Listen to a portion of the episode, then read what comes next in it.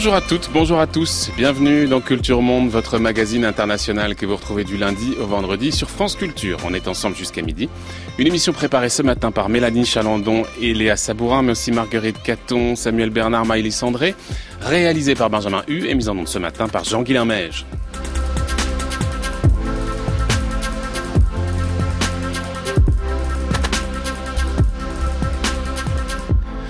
Deuxième temps de notre série consacrée au blues des diplomates. Hier, nous observions la brutalisation des rapports diplomatiques qui s'exposent sur la place publique, aujourd'hui plongée au cœur de la diplomatie française. Quai d'Orsay, la fin de la grande époque? Point d'interrogation, c'est notre sujet ce matin dans Culture Monde. Écrivez-moi une vision claire à 20 ans sur le Moyen-Orient, avec des mots simples pour une fois. Un paragraphe, mais taillé à la serpe sur le rôle des Nations Unies. Allez au boulot.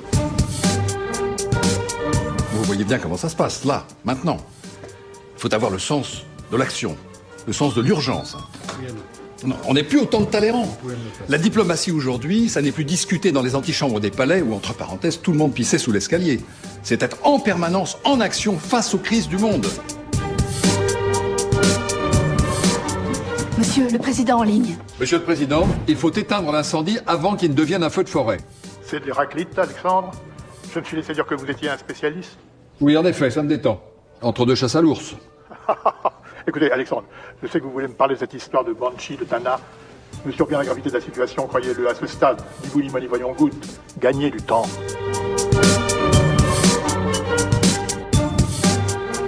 Extrait de Quai d'Orsay, un film de Bertrand Tavernier de 2013 dans lequel Thierry Lhermitte campe un personnage de ministre des Affaires étrangères survolté.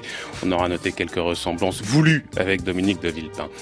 Le président Emmanuel Macron semble porter une ambition renouvelée en matière de politique étrangère. Et s'il semble incarner aux yeux du monde une nouvelle puissance française, il n'en reste pas moins que le fossé s'accroît entre les prétentions diplomatiques de la France et les moyens d'une institution au budget sans cesse décroissant. En effet, en juin dernier, une note interne du ministère destinée au ministre Le Drian expliquait que le bricolage ne suffit plus à répondre aux missions qui lui sont confiées, pointant du doigt la paupérisation de la diplomatie française. Au-delà de la question financière, c'est bien le rôle du Quai d'Orsay, celui de ses personnels et notamment de ses ambassadeurs et finalement la place que l'on accorde au ministère dans l'affirmation de la France à l'étranger qui est remise en question. Existe-t-il un malaise au Quai d'Orsay et quelles en seraient les causes? Nous allons nous pencher ce matin sur les évolutions qui touchent le ministère français des Affaires étrangères. En quoi le métier de diplomate a-t-il changé? En a-t-on fini avec l'âge d'or de la diplomatie française? Y a-t-il eu d'ailleurs un âge d'or? Les diplomates sont-ils encore les co-bâtisseurs de la diplomatie française ou ne sont-ils que de simples exécutants? Une politique décidée ailleurs, notamment à l'Élysée ou à Matignon. Et puis surtout, quelle nouvelle conception de la puissance française se dessine derrière ces évolutions qui touchent le Quai d'Orsay? Pour évoquer ces questions, Christian Lequen, bonjour. Bonjour. Merci beaucoup d'être avec nous ce matin, professeur en sciences politiques à Sciences Po Paris, ancien directeur du Centre de recherche internationale de 2009 à 2014 et puis auteur de cet ouvrage qui est paru il y a deux ans maintenant, Ethnographie du Quai d'Orsay, les pratiques des diplomates français qui était paru aux éditions du CNRS, qui vont beaucoup, qui va beaucoup nous intéresser ce matin. Vous connaissez de fait très bien le corps diplomatique français. Vous avez réalisé donc cette plongée de près de trois ans au cœur de cette administration réputée pour être plutôt fermée et taiseuse. Et je vais commencer avec euh, un peu d'actualité. Elle a quelques semaines, mais quand même, elle a été forte, importante. Euh, rentrée 2018, un événement provoque un véritable tollé du côté du Quai d'Orsay, la possible nomination de Philippe Besson au poste de consul à Los Angeles. Philippe Besson, écrivain, non issu des rangs du Quai d'Orsay, réputé proche du président, euh, le président qui lui s'est défendu de tout copinage, qui avait mis en avant une forme de tradition à envoyer des écrivains sur des postes de diplomates. C'est vrai que tradition il y a, mais n'empêche que d'aucuns y avaient vu le fait du prince. Même le syndicat du ministère s'était rebellé dans un monde quand même habitué pour être extrêmement mesuré, voire très docile, déposant même un recours devant le Conseil d'État pour annuler le décret du 3 août dernier permettant d'introduire un nouveau mode de de nomination des diplomates et donnant donc plus de pouvoir à l'exécutif aux dépens du Quai d'Orsay, dans quelle mesure est-ce que vous diriez que, peut-être au-delà d'ailleurs du cas Philippe Besson, cette nomination a révélé l'existence d'un malaise plus global qui toucherait notre corps diplomatique français? Pour le dire de façon directe, directe les diplomates français ont-ils le blues pour reprendre notre titre de notre semaine? Alors, je, vous répondrai que les, les, diplomates français, de manière générale, n'ont jamais aimé euh, les nominations euh, politiques. Euh, et c'est vrai de tous les diplomates de carrière, c'est-à-dire que dans tous les pays à l'exception peut-être des États-Unis où c'est assez bien passé dans les mœurs que 30%, euh, c'est un peu plus maintenant, je crois que c'est 47% avec Trump, euh, des ambassadeurs euh, ne sont pas des, professionnels. Ailleurs, on n'aime pas, on n'aime pas ces nominations. Pourquoi?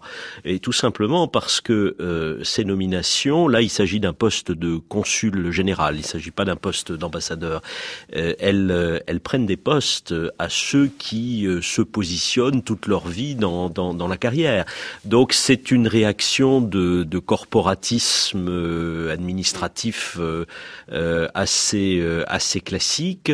on se rappelle que lorsque François Mitterrand a été nommé en, en 1981, il n'avait pas du tout confiance dans dans les cadres du Quai d'Orsay et donc il a nommé beaucoup d'ambassadeurs politiques. Ça avait été un tollé à, à l'époque.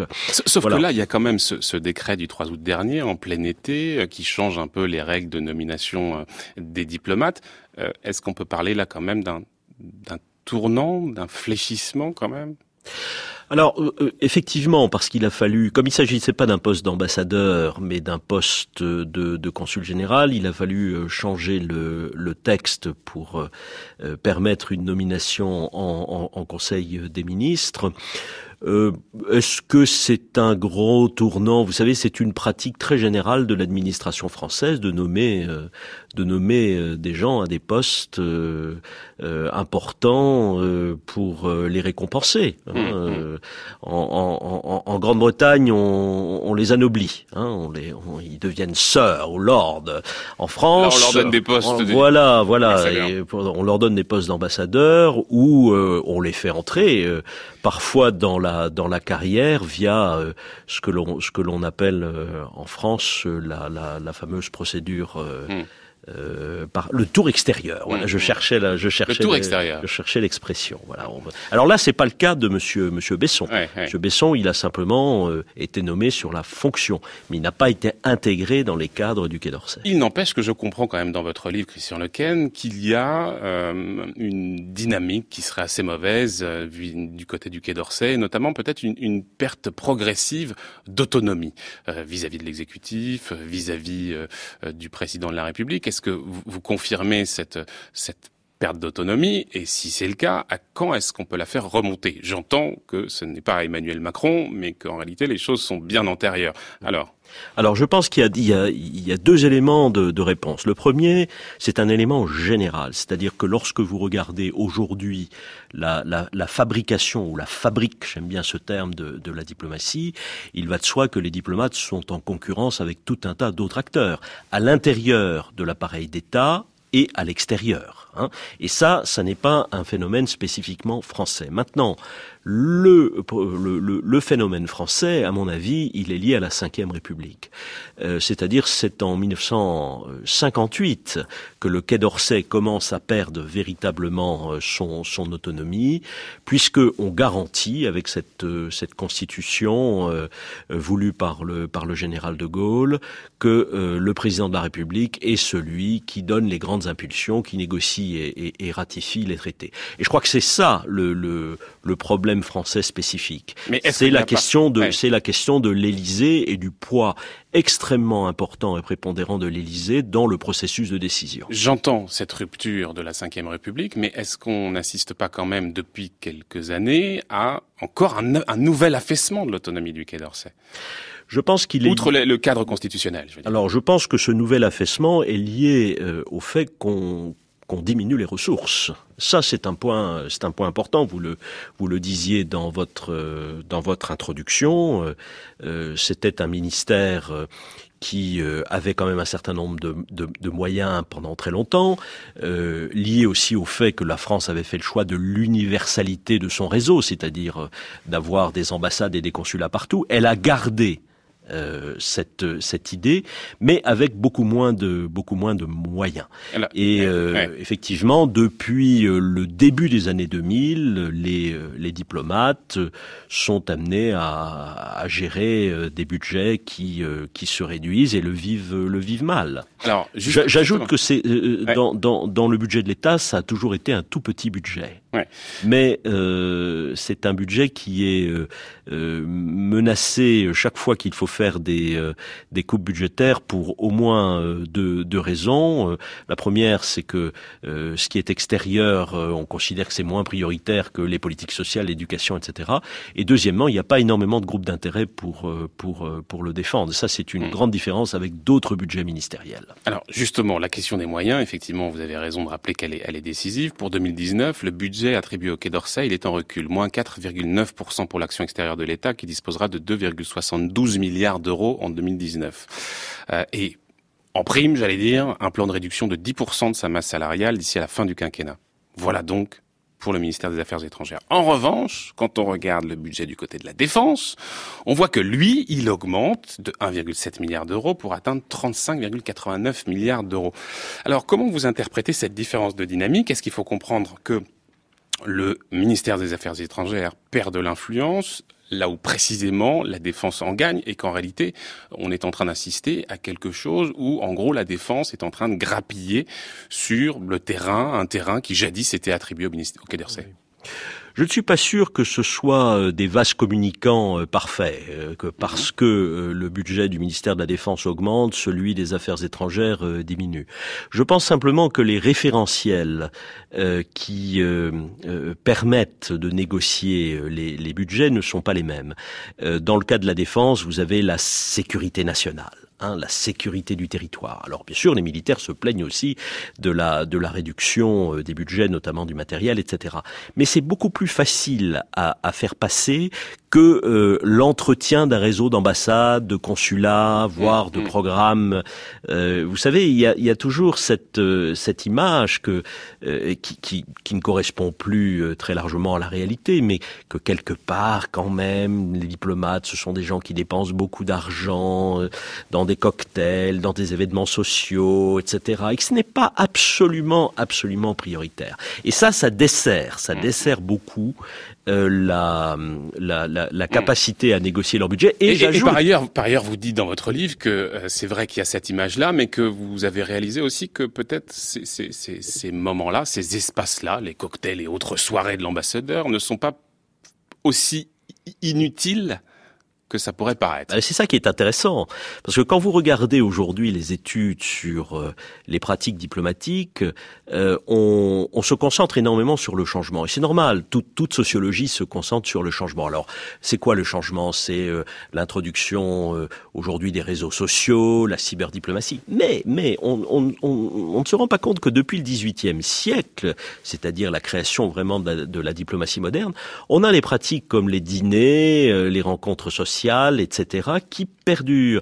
Et si elles perdurent, c'est parce que les diplomates ont toujours considéré que finalement, c'est à travers la relation humaine que l'on euh, fabrique la, la diplomatie. Parce qu'au fond, la diplomatie, c'est avant tout des questions humaines. Voilà, voilà. Et c'est une, à mon avis, c'est une, c'est un grand décalage avec euh, les analystes des relations internationales que nous sommes, qui nous mmh, pensons mmh. Euh, plus volontiers que les relations internationales aujourd'hui, c'est une question de structure hein. et d'intérêt. exactement, exactement. Les diplomates restent assez convaincus que c'est une question de rapports humains, d'acteurs, de rapports humains. C'est ce que euh, une, une chercheuse danoise appelle le relationnalisme. voilà, et c'est assez juste. Et ça, si vous ne si vous n'interrogez pas les diplomates euh, eux-mêmes, si vous ne les observez pas dans leur dans leur quotidien, vous avez un peu de mal, à, vous avez un peu de mal à le comprendre et à l'accepter. Alors, dans votre livre, il y a plusieurs points très intéressants, mais il y en a un qui est particulièrement intéressant que je voudrais qu'on aborde maintenant. Vous expliquez qu'il y a une division au sein du corps diplomatique français concernant la représentation que l'on se fait de la politique étrangère et plus généralement de la, la place de la France dans le monde. Vous appelez les cartes mentales. Alors, avec d'un côté ceux qui considèrent que finalement eh voilà, la France doit porter une voix forte, à part, avec une certaine indépendance vis-à-vis du camp occidental, on va l'appeler comme ça. En gros, une conception assez gaulienne de la chose.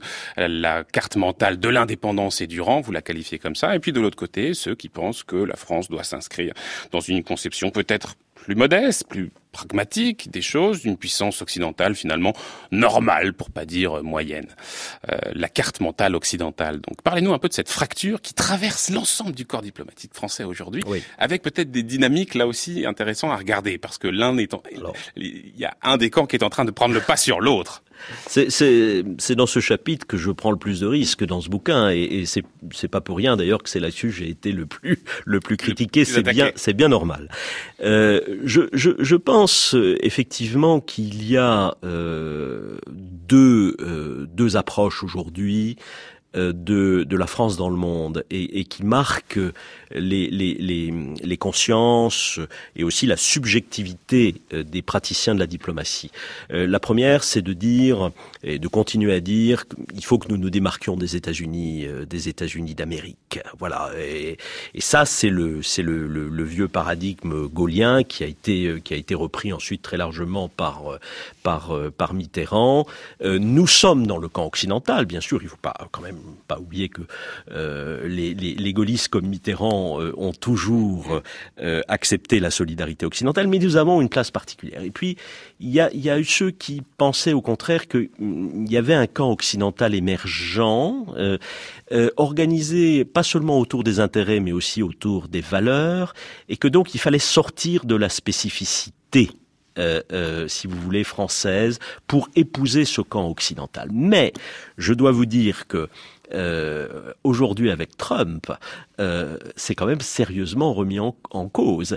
Et euh, j'aimerais bien euh, pouvoir euh, continuer à faire mes, mes, mes, mes entretiens et essayer de revoir tous ceux qui, qui pensaient quelque part que voilà les, les, les, les États-Unis et l'Europe partageaient non seulement des intérêts mais aussi des valeurs. Quid aujourd'hui peut-être un peu changé d'avis. Voilà, quid aujourd'hui que nous, nous, nous, avons ce, ce, ce président américain très très particulier. Mais sur le rapport de force entre ces deux camps au sein du Quai d'Orsay alors, ce sont, euh, si vous voulez, d'abord, euh, euh, tout le monde ne s'inscrit pas dans l'un des deux camps. Et il faut, il faut euh, dire les choses de façon précise, c'est-à-dire qu'il y a il y a des personnalités au sein du Quai d'Orsay où, vous auriez du mal à dire est-ce qu'elles sont plutôt dans un camp ou dans l'autre. Mais les deux camps ont nourri des écuries, si vous voulez. Elles ont nourri des mmh, écuries mmh. et euh, ces écuries, bien sûr, sont des, des, des, des réseaux de solidarité qui euh,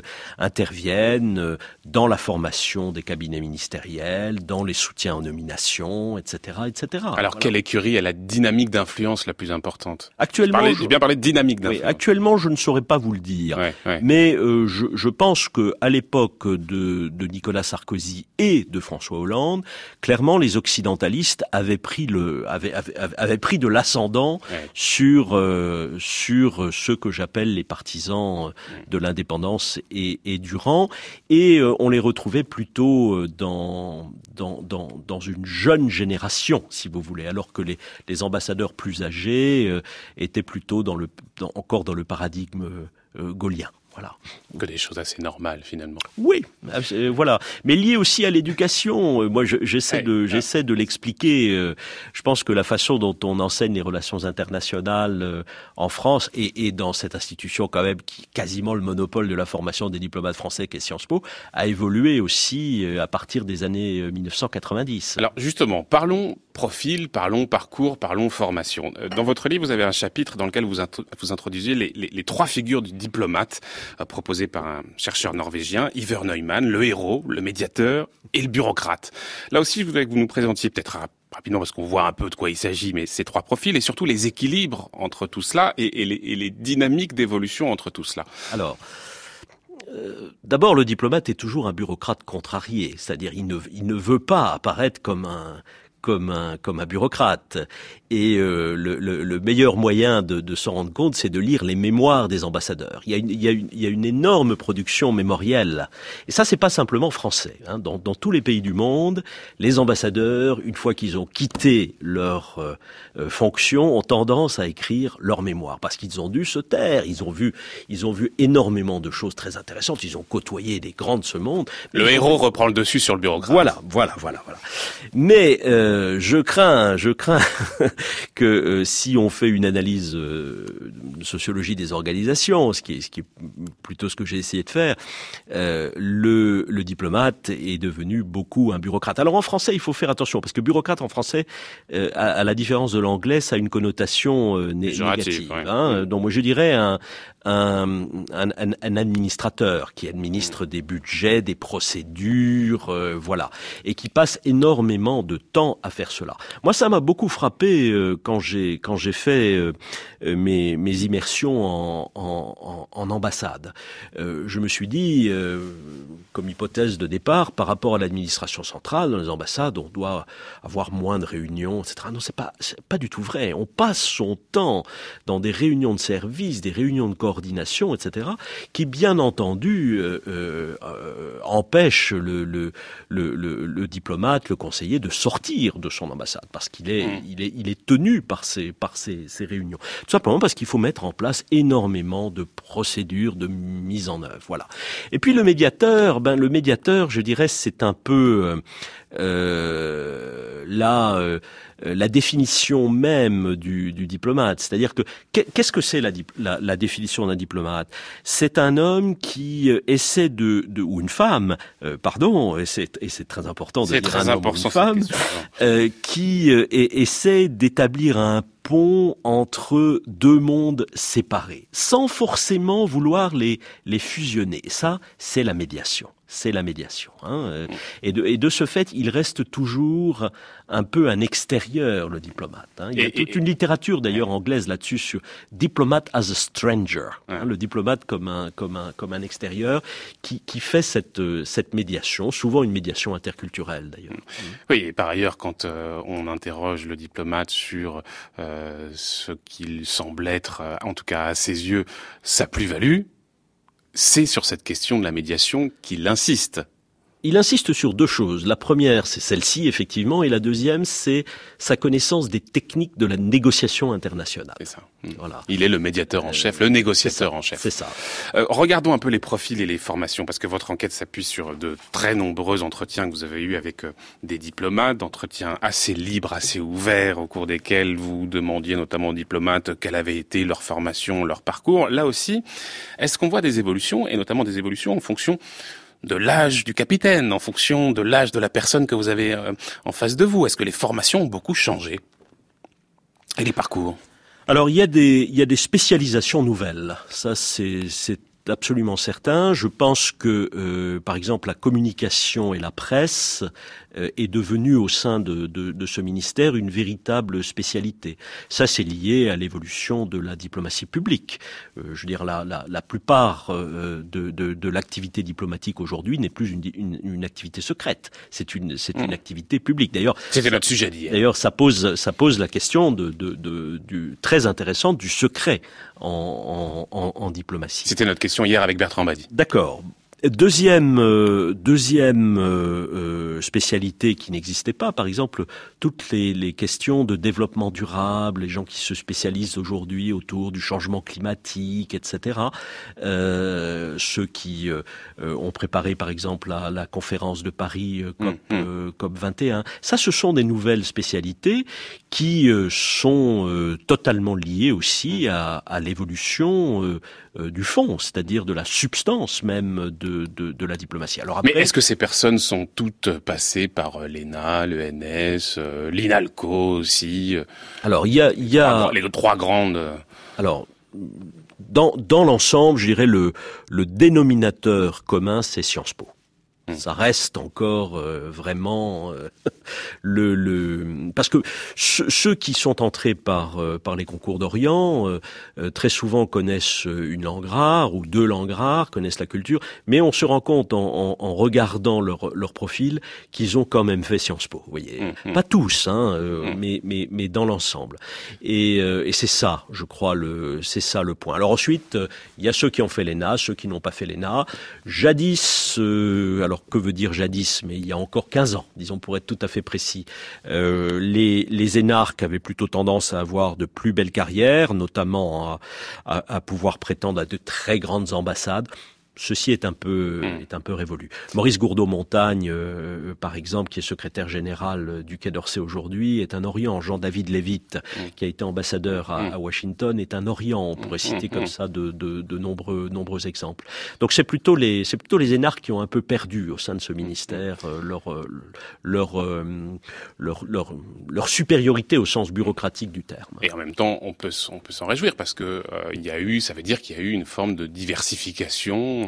On a intégré des gens qui, euh, euh, qui, qui finalement viennent d'ho- d'horizons plus différents. D'ailleurs, c'est un- une des choses que vous dites dans votre dans votre livre, c'est que euh, finalement les origines sociologiques des personnes qu'on va trouver au Quai d'Orsay est plus diverse que ce qu'on peut imaginer. Oui, alors moi, moi, j'aurais- rêvé de faire une étude quantitative là-dessus. D'ailleurs, je l'ai euh, proposé à l'époque euh, à un secrétaire général du, du Quai d'Orsay. Je, je lui ai demandé si euh, je pouvais faire passer un questionnaire euh, euh, auprès des agents de catégorie A pour euh, leur euh, demander la profession de leurs parents et de leurs grands-parents.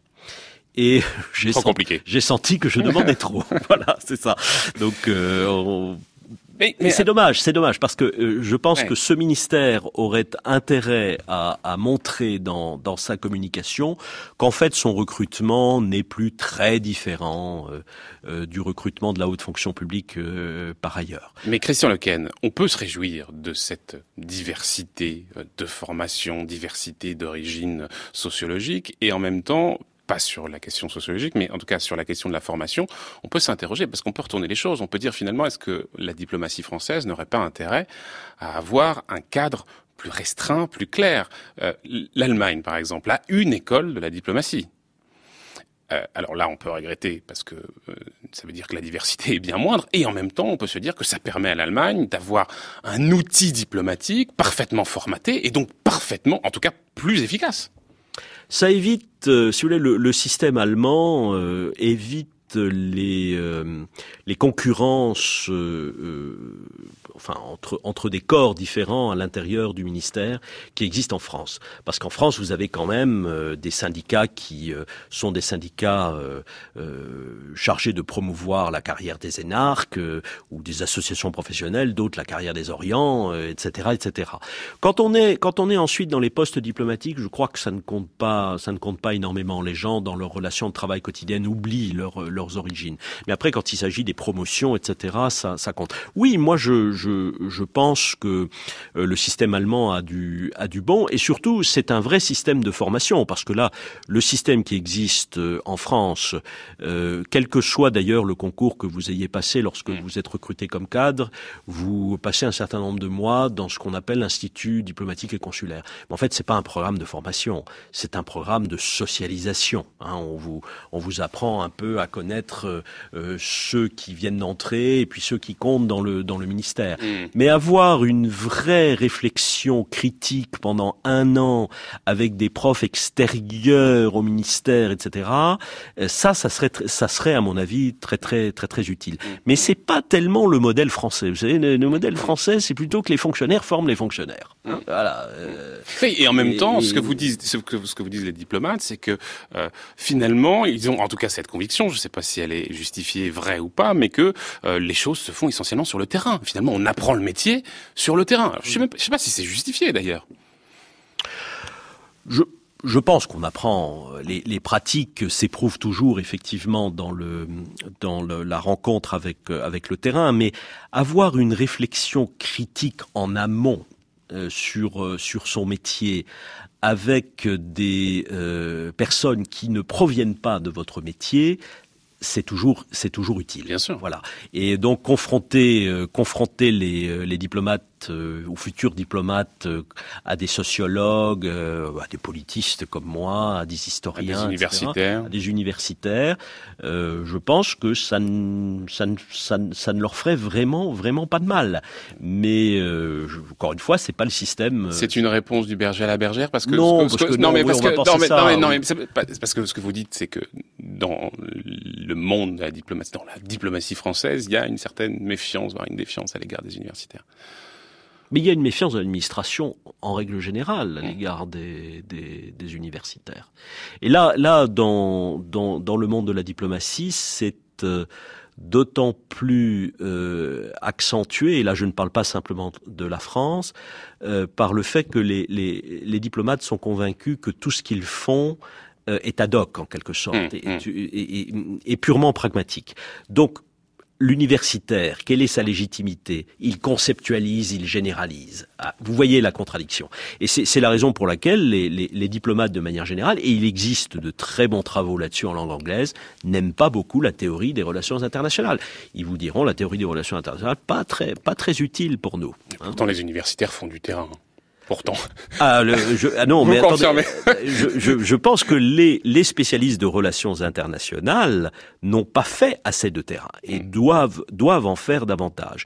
Et c'était bien l'objectif de ce mm. de ce bouquin et euh, de tout ce nouveau euh, courant dans la théorie des relations internationales qu'on appelle la sociologie des pratiques, mm. où nous pensons que, enfin, je, dis nous parce que j'en fais complètement partie, euh, qu'il faut réhabiliter l'acteur et la pensée de l'acteur pour essayer de comprendre les structures, les grands problèmes que sont la souveraineté, la négociation internationale, etc., etc. Le bouquin dont vous parlez, c'est Ethnographie du Quai d'Orsay, sous-titré Les pratiques des diplomates français, qui était paru aux éditions du CNRS. On est avec vous, Christian Lequen, dans cette semaine consacrée au blues des diplomates, Quai d'Orsay, la fin de la grande époque. Ben, on va revenir justement à une époque où la diplomatie française pouvait, eh bien, obtenir des succès très importants. Vous écoutez France Culture, vous écoutez Culture Monde. France Culture, Culture Monde, Florian Delorme. On revient 20 ans en arrière, 22 ans en arrière. Opération Raisin de la colère, le nom d'une opération militaire de l'armée israélienne menée en avril 96 contre les forces du Hezbollah libanais et visant à faire cesser les tirs de roquettes contre les villes du nord de l'État hébreu. Plus de 600 roquettes avaient été lancées depuis le sud Liban et en réponse, plus d'un millier de raids sont menés par l'armée israélienne avec près de 25 000 bombes larguées. Retour en arrière. Carnage au sud Liban, une bombe israélienne tue une centaine de réfugiés dans un camp des Nations Unies. Ce soir, des colonnes de blindés israéliens entrent au Liban. Où est le responsable militaire ici? Allez vite vous mettre aux abris avec les enfants. Vous croyez que c'est possible des choses aussi terribles, aussi lâches? Des civils en plein camp des Nations Unies qui sont tués par des obus israéliens? Où va-t-on être en sécurité maintenant? Ce sont des terroristes. À chaque fois qu'on entend des tirs, on a peur que les avions israéliens reviennent. Voilà, donc retour sur euh, cette euh, séquence meurtrière en avril 96. Finalement, cette séquence justement va euh, s'achever avec un accord, un accord trouvé le 26 avril 1996. On va retrouver le ministre des Affaires étrangères de l'époque, Hervé de Charette. Bonjour. Bonjour. Merci infiniment d'être avec nous ce matin, Monsieur le Ministre. Vous étiez donc en poste entre 95 et 97. Euh, à l'époque de cette opération militaire israélienne, vous étiez donc euh, le ministre des Affaires étrangères de euh, Juppé, avec un Jacques Chirac arrivé depuis moins d'un an à l'Élysée. Et vous allez mener une délégation française dans un marathon de discussions, de négociations qui va durer une quinzaine de jours. Et vous avez sorti justement un livre sur ce marathon, Opération Raisin de la colère, l'histoire secrète d'un succès diplomatique français qui vient de paraître aux éditions du CNRS. Donc un résumé en 16 actes, en 16 chapitres de cette séquence diplomatique qui aboutit, je le disais, un accord annoncé avec cette double conférence de presse, avec vous d'un côté, avec le Premier ministre libanais Rafik Hariri à Beyrouth, et puis de l'autre, Shimon Peres et le secrétaire d'État américain Warren Christopher à Jérusalem. On va commencer par le début, Hervé de Charette, et par le contexte, pour comprendre pourquoi est-ce qu'on décide à un moment d'envoyer sur place cette délégation. Comment se construit la décision de s'engager diplomatiquement dans ce conflit, et qu'est-ce qui fait que la France à l'époque est un possible médiateur, Hervé de Charette? Alors la décision, elle, elle s'élabore à l'Élysée. Euh, J'étais moi-même en province euh, ce dimanche 14 avril 1996, et c'était au cours de conversations téléphoniques euh, prolongées à plusieurs reprises dans l'après-midi que le soir à 19h, l'Élysée a rendu public un communiqué dans lequel le président de la République faisait savoir qu'il envoyait le ministre des Affaires étrangères sur place mmh. dans, la, dans la région avec pour objectif de rechercher euh, un cessez-le-feu le plus rapide possible. Hmm. C'était évidemment une décision forte. Donc vous me demandez comment elle s'élabore. Elle s'élabore entre le président de la République, le Premier ministre, bien entendu, Alain Juppé, qui avait en plus une compétence euh, connue dans le domaine de la politique étrangère, et, euh, et moi-même. Voilà, c'est mmh, mmh. ça que ça se passe. On peut, on peut aussi préciser, Hervé de Charette, euh, que euh, quelques semaines plus tôt, Jacques Chirac avait fait une visite dans la région, et notamment au Liban, mais aussi en Égypte. Il avait fait un grand discours sur la politique de la France en Afrique du Nord et au Moyen-Orient, et donc il avait affiché de très grandes ambitions diplomatiques dans la région. Oui, oui, oui bien entendu. C'est-à-dire que c'est pas simple. Là, j'ai répondu à la question. Comment absolument, absolument. Ensuite, pourquoi? Pourquoi? Parce que pour, deux raisons fortes. La première, c'est que le Liban est, donc l'objet d'une agression militaire euh, israélienne, euh, alors que la France se considère comme le protecteur du Liban hmm. depuis depuis euh, plusieurs siècles, enfin en tout cas depuis l'existence du Liban moderne. Et deuxièmement, pour une deuxième raison très forte, c'était que quelques jours, pas quelques semaines, le, trois jours avant, euh, nous étions entre le Liban et le Caire et que au Liban, le président de la République, en visite d'État, avait solennellement rappelé l'attachement de la France à la souveraineté mmh. et à l'indépendance euh, territoriale du Liban. Mmh. Donc euh, que cette opération ait été déclenchée alors que nous avions à peine posé nos valises à Paris, marquait une indifférence à, à ce qu'avait dit le président de la République, qui faisait que si on ne faisait rien, Hmm. Eh ben, autant dire qu'elle était rayée d'un trait de plume, même un peu ridiculisé que les hmm. propos tenus précédemment. Donc, il fallait réagir. Nous n'avions pas d'autre choix. Il, fallait, réagir. Il fallait réagir. Alors maintenant, la question de la méthode, Hervé de Charette, parce que euh, vous avez utilisé ce qu'on appelle en langage diplomatique, les auditeurs connaissent pas forcément, mais c'est la navette diplomatique, la shuttle diplomatie. C'est une expression euh, qui avait été utilisée pour la première fois pour désigner les, les efforts du secrétaire d'État américain Henry, Kissinger, pardon, euh, au Moyen-Orient. C'est quelque chose qui a été décisif cette question de la méthode, cette question de la navette diplomatique. Ça a été la clé du succès, en fait. Cette question est très importante. Mais si on pense à la méthode, le premier point, c'est l'affirmation par la France euh, qu'elle entend jouer un rôle de premier plan dans la région et qu'elle prend les moyens pour cela c'était quand même le, le, point décisif et qui était un changement par rapport à ce qui s'était passé au cours de des périodes précédentes. Et, et, qui d'ailleurs ne se retrouvera pas de la même façon sous les quinquennats ou septennats euh, suivants. Et donc, euh, c'est quand même le premier point. Alors ensuite, euh, comment vous dirais-je, nous avons un peu défini ce que nous allions faire progressivement. Au départ, euh, bon, le président m'envoie, je fais un, tour des capitales concernées, euh, Tel Aviv, euh, Beyrouth et Damas, parce qu'en réalité, le, le, le, lieu principal de la eh, négociation allait être Damas, en Syrie. Et puis n'oublions pas Washington aussi. Bien, je n'oublie pas Washington, mais je parle de la région. Et, et, donc, bon, ce premier tour fait, on comprend bien les choses, mais tout le monde autour de nous et nos interlocuteurs, les premiers, se demandent, si j'ose dire, si c'est du lard ou du cochon. C'est-à-dire, qu'est-ce que signifie ce ministre des Affaires étrangères français qui se met à tourner dans la région, qui est une sorte de monopole américain. Et c'est quand j'ai déclaré que je ne repartirai qu'une fois que j'aurai obtenu le cessez-le-feu, que la, la, situation a changé et qu'on s'est vraiment trouvé dans ce que vous avez appelé la shuttle diplomatie, la diplomatie de la navette, où nous nous sommes confrontés, Français et Américains, pour savoir qui aurait les meilleures idées et qui aurait le plus d'influence. Eh c'est cet entêtement finalement qui vous a donné du, du crédit et de la légitimité. Alors, euh, de façon absolument certaine. Ouais, Il faut ajouter aussi, naturellement, que à partir du moment où il y a eu ce drame de Cana dont vous avez évoqué euh, Les, euh, quelques phases tout à l'heure, euh, qui a été une erreur militaire israélienne énorme, euh, 100 morts euh, civils, réfugiés euh, libanais dans un camp de la Finule, c'était un truc épouvantable. Et du coup, les objectifs israéliens changeaient. Hmm.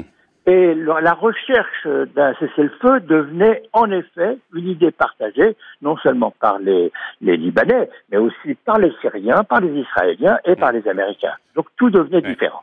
Hervé de Charette, on va faire deux étapes sur euh, la navette diplomatique avant de regarder justement les leçons qu'on peut tirer de tout ça et en particulier pour aujourd'hui. Damas d'abord. Vous vous rendez évidemment à Damas parce que vous le dites, c'est un incontournable à l'époque pour régler ce, ce problème-là. Vous rencontrez Fez al-Assad, vous décrivez notamment une, euh, une, séquence un peu étonnante où on voit Fez al-Assad qui actionne un bouton qui lui permet de, de, baisser ou de remonter un rideau de fer derrière lequel sont, sont parqués des journalistes qui sont présents pour immortaliser cette rencontre. Mais vous dites à l'époque, en tout cas, que vous comprenez pas exactement si euh, Hafez el-Assad est favorable à la paix en Israël ou pas. C'est la paix avec Israël. Posée. Nous sommes arrivés sur place et, en parlant avec Hafez el-Assad, nous recherchions s'il voulait la paix. Et dans, le livre, je réponds qu'en réalité, au, départ, il n'était pas certain du tout que, que euh, Hafez el-Assad veuille euh, la paix. Son inquiétude principale, c'était qu'il se trouve tout seul euh, dans une situation où euh, le, euh, le, comment dirais-je, la paix aurait été passée. Allô? Oui, je vous écoute, on vous entend parfaitement. Ah bah pardon, je coupé. La, la, la, négociation aurait été menée à bonne fin par Arafat euh, au nom de la Palestine et que lui serait le dernier gros Jean comme mmh. devant abandonné mmh. et à l'écart. Donc il était très méfiant à l'égard du, du, processus de paix lancé par Arafat et Rabin mm, mm. euh, quelques, euh, quelques années avant. Mm. Et, et, voilà. Bon, finalement, finalement, il s'engage. Finalement, il s'engage. Il, que tout ceci se termine euh, dans un bain de sang parce qu'il voulait préserver le, ce qui était son, son moyen principal d'action hmm. qui était la présence du Hezbollah qu'il finançait et armait euh, au Liban face à l'occupation israélienne. Et d'ailleurs, à l'issue de votre premier rendez-vous, il y a déjà un, premier jet, un préaccord qui est un peu euh, dans les tuyaux. Alors, attendez, passons à Washington. Washington avec Warren Christopher, le secrétaire d'État. Là, vous dites que ça a été particulièrement difficile de se mettre d'accord avec la délégation américaine, alors même qu'a priori, ce sont nos alliés, donc ça devrait être avec eux que les choses sont les plus faciles, mais c'est pas du tout le cas. Pourquoi est-ce que les Américains se montrent si difficiles à convaincre? Pour une raison majeure. Euh, Israël et les Américains sont d'accord, d'ailleurs quels que soient les, les, les dirigeants, sur un point central, qu'on appelle dans le langage diplomatique le canal unique, c'est-à-dire que tout ce qui concerne Israël euh, et ses voisins, ça se décide entre les États-Unis et Israël seuls. Et donc le fait que la France soit là avec l'idée de s'en mêler est quelque chose de nouveau, de choquant, qu'au départ euh, les Américains ne prennent pas au sérieux, puis finalement, à force de voir ce que nous faisons, ça les énerve et ça les fâche. Hmm. Et euh, tout ceci a été très clair. Le, dans les mémoires de, de Jacques Chirac, euh, celui-ci raconte qu'il a été prévenu d'entrée de jeu par les États-Unis. Euh, comment il ne le dit pas exactement, je veux dire qui l'a fait, il ne le dit pas exactement, mais il a été prévenu très clairement que si Charette sans se mêler de la médiation, Warren Christopher deviendrait féroce. C'était oui, ce sont les mots américains. Hum, hum. Euh, et, le, il l'a été féroce. Il l'a été avec vous, Hervé de Charette? Ça s'est passé comme ça. Il a été, il a été féroce avec vous? Il a, il a, été très désagréable en fait. je le raconte de façon euh, détendue parce que c'était pas tragique, mais il a été très désagréable. Il a refusé toute idée qu'on puisse discuter ensemble. Nous avons d'entrée de jeu proposé qu'on soit en commun à l'origine d'une proposition d'accord et que chacun euh, contribue à la faire accepter par les uns et les autres. Mm. Mais il n'en était pas question. Euh, voilà, donc il y a eu une rivalité qui s'est terminée dans des conditions dans lesquelles je pense que la place de la France a été totalement Tout cela est très bien raconté, très bien décrit dans cet ouvrage qui vient de paraître, donc Opération Raisin de la colère, l'histoire secrète d'un succès diplomatique français. Euh, vous restez avec nous parce qu'on va voir peut-être ce qu'on peut euh, tirer comme leçon de ce succès diplomatique. Mais Christian Lequen, je voudrais vous faire réagir sur ce succès. Est-ce qu'un succès diplomatique comme celui-ci, ce serait encore possible aujourd'hui? Mais ce qui est, ce qui Il va falloir qu'on parle de la Syrie. Oui, ce qui est assez extraordinaire, c'est euh, le ministre qui part euh, plusieurs jours et qui se rend sur le terrain. On a le, on a le sentiment, et on, on, parle d'une, d'une période qui n'est pas très ancienne, hein, c'était euh, la fin des, des années 90, mais on a le sentiment qu'aujourd'hui, c'est quelque chose qui deviendrait de plus en plus difficile, ne serait-ce que en raison des agendas des ministres. On a, on a, on a plus de ministres des Affaires étrangères qui partent comme comme ça, euh, huit jours, dix jours, euh, euh, faisant des tournées pour rencontrer les gens et essayer de les de les convaincre. Donc ça, c'est le premier point du point de vue de la. Mais, mais, pourquoi, mais pourquoi Qu'est-ce qui se passe Qu'est-ce qui se passe? Pourquoi est-ce que effectivement on n'a pas un ministre des Affaires étrangères qui se rend directement sur un terrain de conflit, au hasard par exemple la Syrie, qui dit moi je ne partirai pas tant que ça sera pas réglé, qui va à la confrontation avec Washington? Pourquoi ça, ça n'existe plus? Je pense que c'est il y a, y, a, y a, deux raisons. La, la, la première, c'est vraiment l'agenda des négociations internationales qui fait qu'il est euh, euh, sans arrêt euh, pris par tout un tas de, de rendez-vous qu'il faut honorer. C'est c'est pas facile de placer de placer dix jours comme ça dans un dans un agenda. Et puis deuxièmement, il y a plutôt attendez quand c'est quand c'est bien sûr bien prioritaire, on, on, trouve du temps. Enfin, je veux dire, on dégage le temps, on, on, libère son agenda. Je pense que la deuxième chose, c'est que on a une évolution plutôt aujourd'hui euh, d'une diplomatie personnelle au sommet. C'est-à-dire qu'on demande plutôt aujourd'hui aux chefs d'État et de gouvernement euh, de faire ce type de, travail de médiation qu'au ministre des Affaires étrangères. Hmm. Hervé de Charette, je reviens vers vous et euh, peut-être essayons de tirer ensemble les, leçons de ce succès diplomatique. Finalement, on voit bien qu'aujourd'hui, on a beaucoup de mal, on le disait avec Christian Lequen, à reproduire ce genre de, succès. Euh, on le voit évidemment en Syrie. Alors, Bien sûr, euh, toute chose euh, égale par ailleurs, les choses sont peut-être pas complètement transposables. On voit bien dans le cas syrien, on n'est pas dans un conflit interétatique, et donc on, on voit assez mal comment est-ce qu'on aurait pu faire cette fameuse navette diplomatique euh, que l'on décrivait tout à l'heure. Hervé de Charette.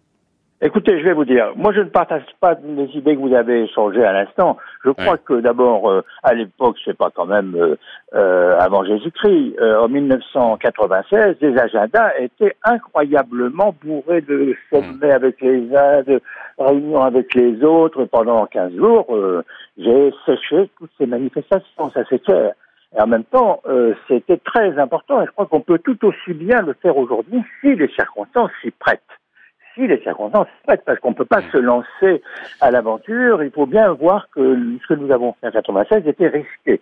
Mais vous voulez dire que les, circonstances ne s'y prêtent pas aujourd'hui sur la Syrie euh, ah, Non, parce que notre position Disons les choses. Elle, est complètement... Euh, euh, enfin, elle est, elle est marginale. Le, tout, les, la façon dont la diplomatie française a été conduite dans les années récentes, entre 2011 et 2016, euh, fait que euh, la diplomatie française est en Syrie complètement marginalisée. Donc c'est vrai que je vois bien que le président de la République fait beaucoup d'efforts et est très habile et très acharné pour réintroduire euh, la diplomatie française dans la solution de la crise, mais que franchement, il a en effet beaucoup de mal parce que ben parce qu'il n'a pas beaucoup de cartes en main. Vous, vous, vous, délimitez les choses à 2011. Pourquoi 2011 Parce que c'est le moment où on, retire le. Syrienne. Oui, d'accord. Non, mais je...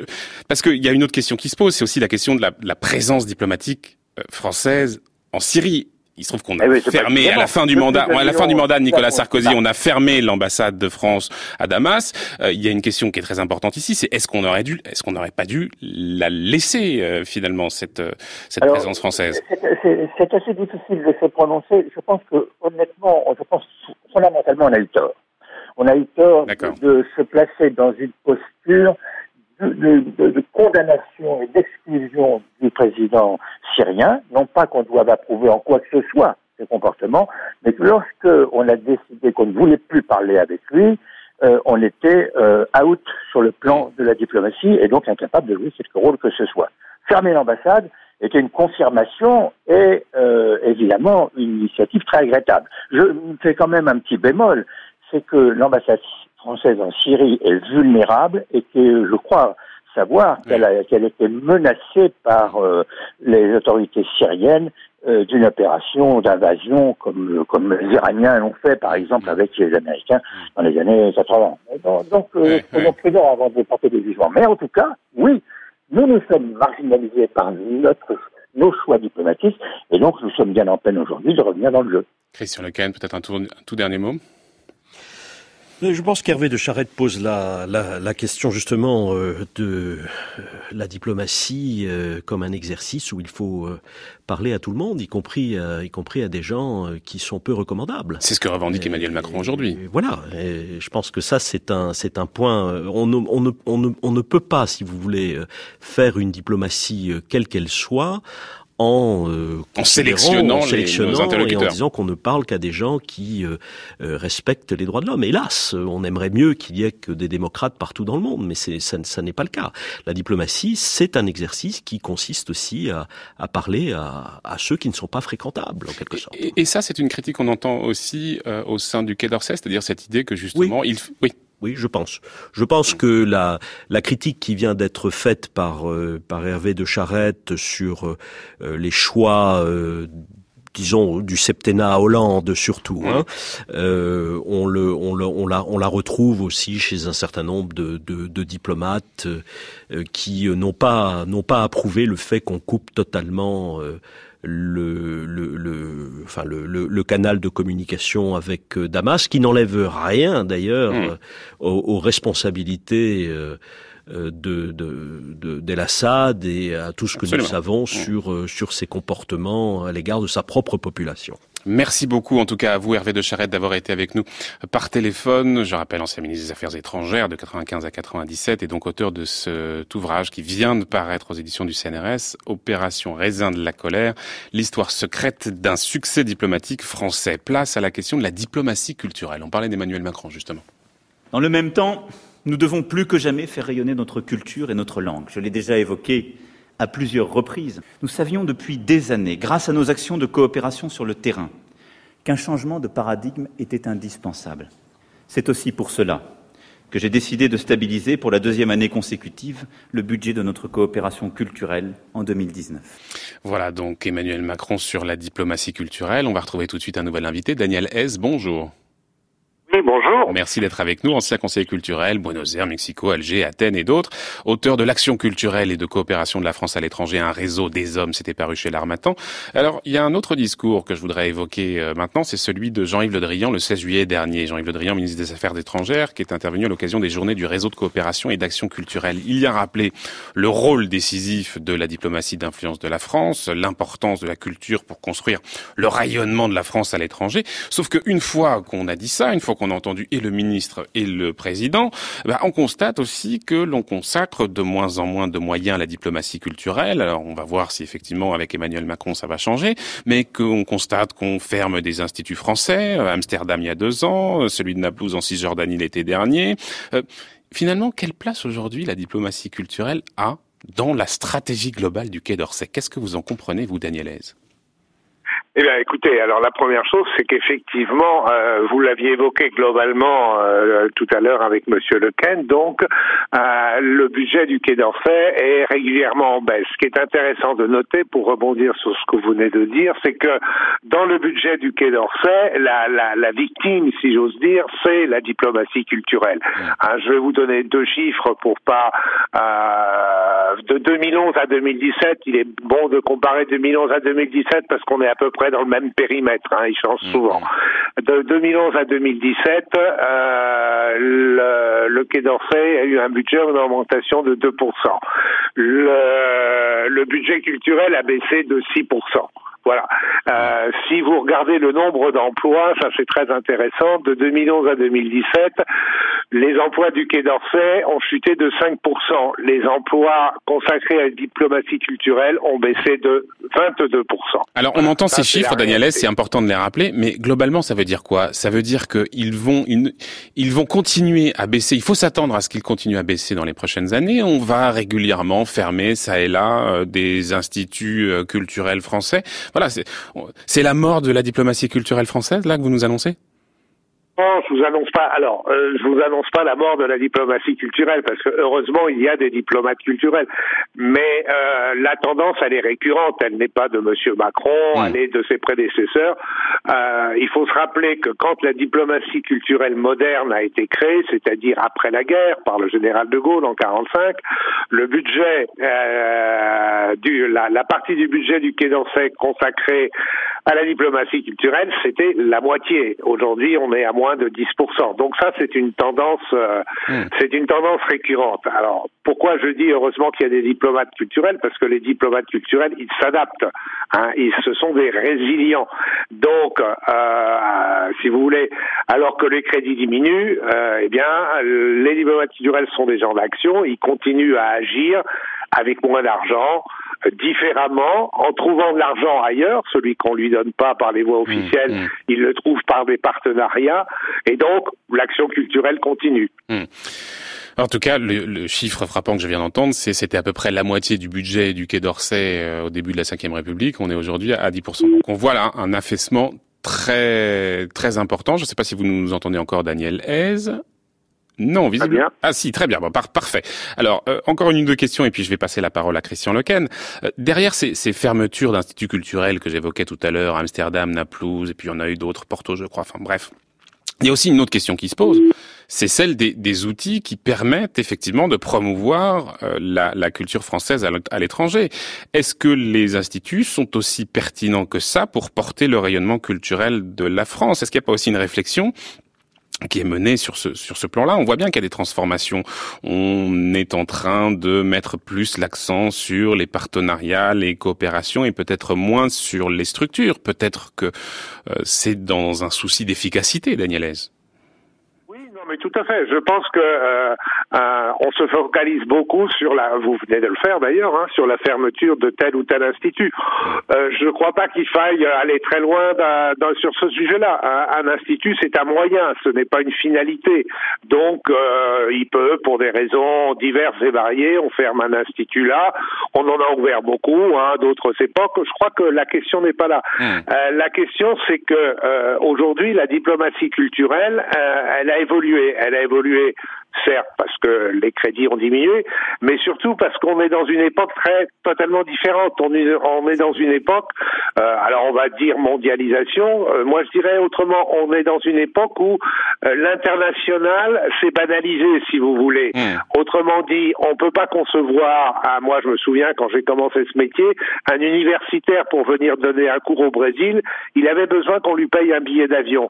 Aujourd'hui, un universitaire qui a des rapports avec le Brésil a intégré dans ses budgets euh, de recherche à l'université, etc., les 1000 euros qu'il lui faut pour se rendre au Brésil.